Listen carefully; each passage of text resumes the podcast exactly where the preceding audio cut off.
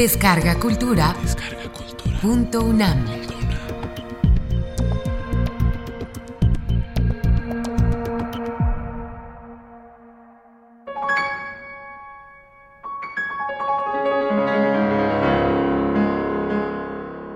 La main.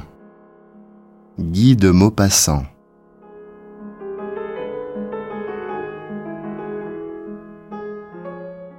On faisait cercle autour de Monsieur Bermutier, juge d'instruction qui donnait son avis sur l'affaire mystérieuse de Saint-Cloud. Depuis un mois, cet inexplicable crime affolait Paris.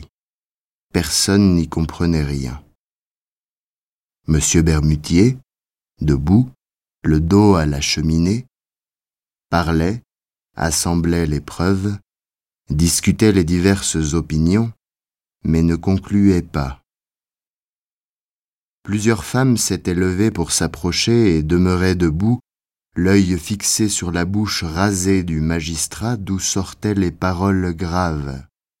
Elles frissonnaient, vibraient, crispées par leur peur curieuse, par l'avide et insatiable besoin d'épouvante qui hante leur âme, les torture comme une faim.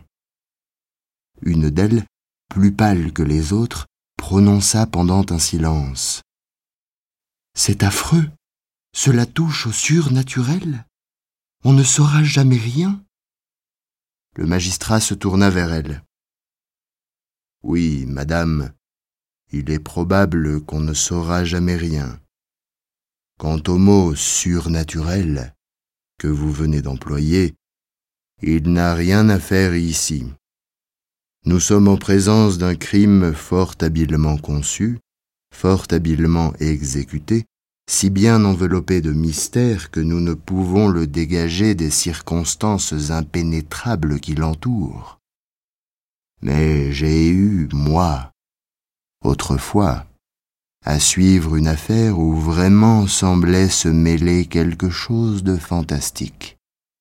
Il a fallu l'abandonner, d'ailleurs, faute de moyens de l'éclaircir. Plusieurs femmes prononcèrent en même temps, si vite que leurs voix n'en firent qu'une. Oh. Dites-nous cela. Monsieur Bermutier sourit gravement, comme doit sourire un juge d'instruction il reprit. N'allez pas croire au moins que j'ai pu même un instant supposer en cette aventure quelque chose de surhumain. Je ne crois qu'aux causes normales. Mais si, au lieu d'employer le mot surnaturel pour exprimer ce que nous ne comprenons pas, nous nous servions simplement du mot inexplicable, cela vaudrait beaucoup mieux. En tout cas, dans l'affaire que je vais vous dire, ce sont surtout les circonstances environnantes, les circonstances préparatoires qui m'ont ému. Enfin, voici les faits.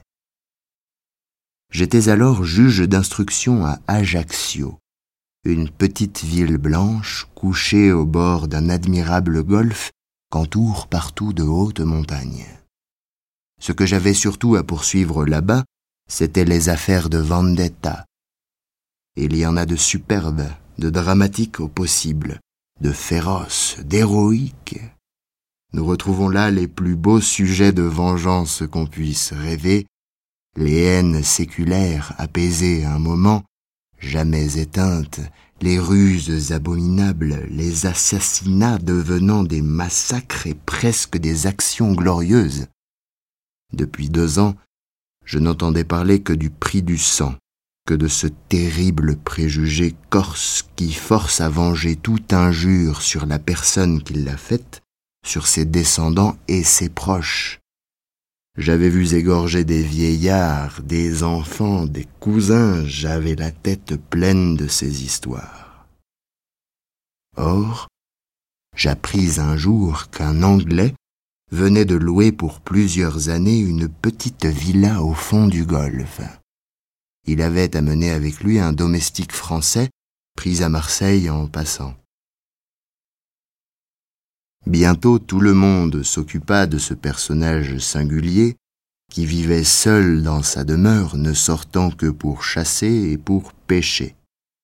Il ne parlait à personne, ne venait jamais à la ville, et chaque matin s'exerçait pendant une heure ou deux à tirer au pistolet et à la carabine. Des légendes se firent autour de lui. On prétendit que c'était un haut personnage fuyant sa patrie pour des raisons politiques. Puis on affirma qu'il se cachait après avoir commis un crime épouvantable. On citait même des circonstances particulièrement horribles. Je voulus, en ma qualité de juge d'instruction, prendre quelques renseignements sur cet homme, mais il me fut impossible de rien apprendre. Il se faisait appeler Sir John Rowell. Je me contentais donc de le surveiller de près mais on ne me signalait en réalité rien de suspect à son égard. Cependant, comme les rumeurs sur son compte continuaient, grossissaient, devenaient générales, je résolus d'essayer de voir moi-même cet étranger, et je me mis à chasser régulièrement dans les environs de sa propriété. J'attendis longtemps une occasion, elle se présenta enfin sous la forme d'une perdrix que je tirai et que je tuai devant le nez de l'anglais. Mon chien me la rapporta, mais, prenant aussitôt le gibier, j'allais m'excuser de mon inconvenance et prier Sir John Rowell d'accepter l'oiseau mort. C'était un grand homme à cheveux rouges, à barbe rouge, très haut, très large, une sorte d'Hercule placide et poli. Il n'avait rien de la raideur dite britannique, et il me remercia vivement de ma délicatesse en un français accentué d'outre-Manche. Au bout d'un mois, nous avions causé ensemble cinq ou six fois. Un soir, enfin, comme je passais devant sa porte, je l'aperçus qui fumait sa pipe à cheval sur une chaise dans son jardin. Je le saluai, et il m'invita à entrer pour boire un verre de bière. Je ne me le fis pas répéter. Il me reçut avec toute la méticuleuse courtoisie anglaise, parla avec éloge de la France, de la Corse, déclara qu'il aimait beaucoup sept pays, sept rivages. Alors je lui posai avec de grandes précautions et sous la forme d'un intérêt très vif quelques questions sur sa vie, sur ses projets. Il répondit sans embarras, me racontait qu'il avait beaucoup voyagé en Afrique, dans les Indes, en Amérique. Il ajouta en riant J'avais eu beaucoup d'aventures. Oh yes. Puis je me remis à parler chasse et il me donna des détails les plus curieux sur la chasse à l'hippopotame, au tigre, à l'éléphant et même la chasse au gorille. Je dis Tous ces animaux sont redoutables. Il sourit. Oh non, le plus mauvais, c'était l'homme. Il se mit à rire tout à fait, d'un bon rire de gros Anglais contents. J'avais beaucoup chassé l'homme aussi. Puis il parla d'armes, et il m'offrit d'entrer chez lui pour me montrer des fusils de divers systèmes. Son salon était tendu de noir, de soie noire brodée d'or. De grandes fleurs jaunes couraient sur l'étoffe sombre, brillaient comme du feu. Il annonça C'était une drap japonaise, mais au milieu du plus large panneau, une chose étrange me tira l'œil. Sur un carré de velours rouge, un objet noir se détachait. Je m'approchai. C'était une main. Une main d'homme. Non pas une main de squelette, blanche et propre, mais une main noire, desséchée, avec les ongles jaunes les muscles à nu et des traces de sang anciens, de sang pareil à une crasse sur les os coupés nets comme d'un coup de hache vers le milieu de l'avant-bras. Autour du poignet, une énorme chaîne de fer, rivée, soudé à ce membre malpropre, l'attachait au mur par un anneau assez fort pour tenir un éléphant en laisse. Je demandai Qu'est-ce que cela? L'anglais répondit tranquillement C'était ma meilleure ennemie. Il venait d'Amérique. Il avait été fendu avec le sabre et arraché la peau avec une caillou coupante et séché dans le soleil pendant huit jours. Oh, très bonne pour moi, cette.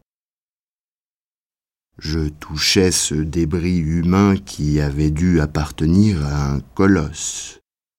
Les doigts, démesurément longs, étaient attachés par des tendons énormes que retenaient des lanières de peau par place. Cette main était affreuse à voir. Écorchée ainsi, elle faisait penser naturellement à quelque vengeance de sauvage. Je dis, cet homme devait être très fort. L'anglais prononça avec douceur Oh yes, mais je étais plus fort que lui. J'avais mis cette chaîne pour le tenir. Je crus qu'il plaisantait, je dis Cette chaîne maintenant est bien inutile, la main ne se sauvera pas. Sir John Rowell reprit gravement Elle voulait toujours s'en aller. Cette chaîne était nécessaire. D'un coup d'œil rapide, j'interrogeai son visage, me demandant est-ce un fou ou un mauvais plaisant? Mais la figure demeurait impénétrable, tranquille et bienveillante.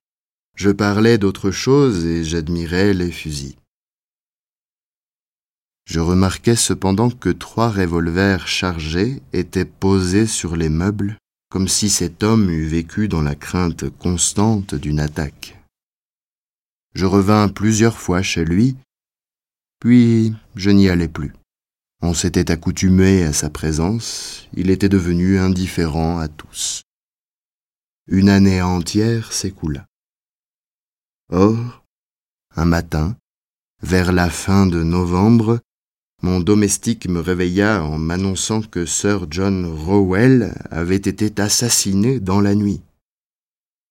Une demi-heure plus tard, je pénétrai dans la maison de l'Anglais avec le commissaire central et le capitaine de gendarmerie. Le valet, éperdu et désespéré, pleurait devant la porte. Je soupçonnais d'abord cet homme, mais il était innocent. On ne put jamais trouver le coupable. En entrant dans le salon de Sir John, j'aperçus du premier coup d'œil le cadavre étendu sur le dos, au milieu de la pièce. Le gilet était déchiré, une manche arrachée pendait, tout annonçait qu'une lutte terrible avait eu lieu. L'Anglais était mort étranglé. Sa figure noire et gonflée, effrayante, semblait exprimer une épouvante abominable. Il tenait entre ses dents serrées quelque chose, et le cou percé de cinq trous qu'on aurait dit faits avec des pointes de fer, était couvert de sang. Un médecin nous rejoignit. Il examina longtemps les traces de doigts dans la chair et prononça ces étranges paroles. On dirait qu'il a été étranglé par un squelette. Un frisson me passa dans le dos, et je jetai les yeux sur le mur à la place où j'avais vu jadis l'horrible main décorchée. Elle n'y était plus. La chaîne, brisée, pendait. Alors, je me baissai vers le mort et je trouvai dans sa bouche crispée un des doigts de cette main disparue, coupé ou plutôt scié par les dents juste à la deuxième phalange. Puis on procéda aux constatations. On ne découvrit rien. Aucune porte n'avait été forcée, aucune fenêtre, aucun meuble. Les deux chiens de garde ne s'étaient pas réveillés. Voici en quelques mots la déposition du domestique.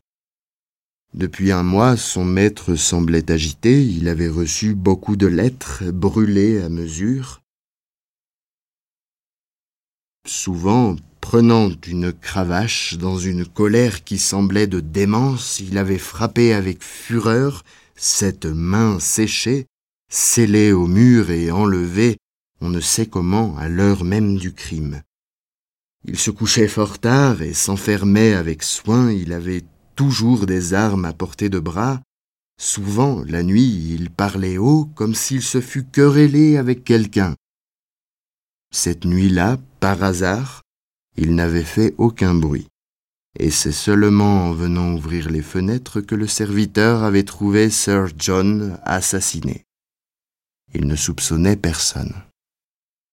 Je communiquais ce que je savais du mort aux magistrats et aux officiers de la force publique, et on fit dans toute l'île une enquête minutieuse. On ne découvrit rien. Or, une nuit, trois mois après le crime, j'eus un affreux cauchemar. Il me sembla que je voyais la main, l'horrible main, courir comme un scorpion ou comme une araignée le long de mes rideaux et de mes murs. Trois fois je me réveillai, trois fois je me rendormis, Trois fois je revis le hideux débris galoper autour de ma chambre et remuant les doigts comme des pattes. Le lendemain, on me l'apporta, trouvé dans le cimetière, sur la tombe de Sir John Rowell, enterré là car on avait pu découvrir sa famille. L'index manquait. Voilà, mesdames, mon histoire. Je ne sais rien de plus. Les femmes, éperdues, étaient pâles, frissonnantes. Une d'elles s'écria Mais ce n'est pas un dénouement, cela, ni une explication. Nous n'allons pas dormir si vous ne nous dites pas ce qui s'était passé, selon vous.